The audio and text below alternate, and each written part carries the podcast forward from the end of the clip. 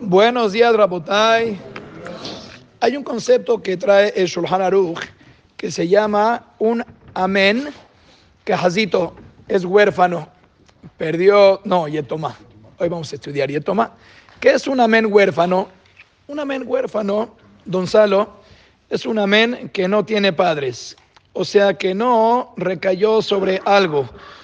Es un poco complejo porque hay opiniones, pero lo que los hajamim en general, el alajá de Hajam eh, David Yosef, el Pisquet Chubot, todos nos recomendaron que nos comportemos según la opinión del Ramá, que es de Ajumbra, pero ya que el contestar un amén huérfano, Barmenán está escrito cosas delicadas, que no es el momento de mencionarlo, por eso se recomienda que nos cuidemos con sumo eh, cuidado de no contestar un, amén huérfano. ¿En qué consiste esto? Bueno, esto es algo que pudiera llegar a pasar todos los días, en todos los momentos. Por ejemplo, estamos escuchando la Hazara, pero no siempre estamos tan metidos en la... No estoy hablando de hablar en la... No, estamos todos, cada quien callado, cada quien está pensando en su rutina, en las cosas, en lo que le sigue, y escuchamos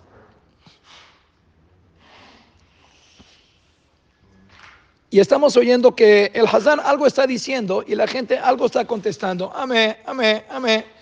Pero si la persona no está consciente del amén que estás contestando, que esto puede pasar también, por ejemplo, en las aliot en la Torah, la persona sube, no tiene Torah, no tiene Torah, puede pasar en las barajos del Aftara, puede pasar en un Kadish, que la persona por inercia contestamos Kadish porque la gente en general está contestando Kadish pero tu mente está en otro lugar, no sabes, no estás consciente sobre qué estás contestando el amén, en qué eh, está el Hazán, está en Arotzevi Chubá, está en Mebareja Shanim.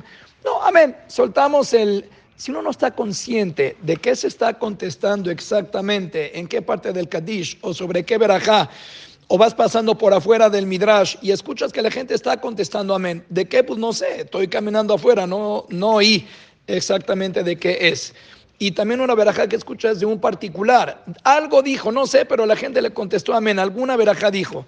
Eso según el Ramá, y así nos recomendaron que lo tomemos la halajá, se llama amén yetomá, amén huérfano, porque no sé quién es el padre, no sé qué dijo. Entonces, eso que requiere Hashem de aquí en adelante, que la hazara sea la hazara, que el kadish sea el kadish, y estar, yo sé que es una conciencia, no está uno acostumbrado, yo lo entiendo, pero hay que proponerse que esos cuatro minutos que dura la Hazara y el medio minuto que dura el Kadish, saber de qué se está contestando para que la mente tenga sobre qué recaer y ahora sí, que ese amén tenga nombre y apellido, que le pertenezca algo para que todas nuestras tefilot se consigan y Borolán nos escuche. Amén.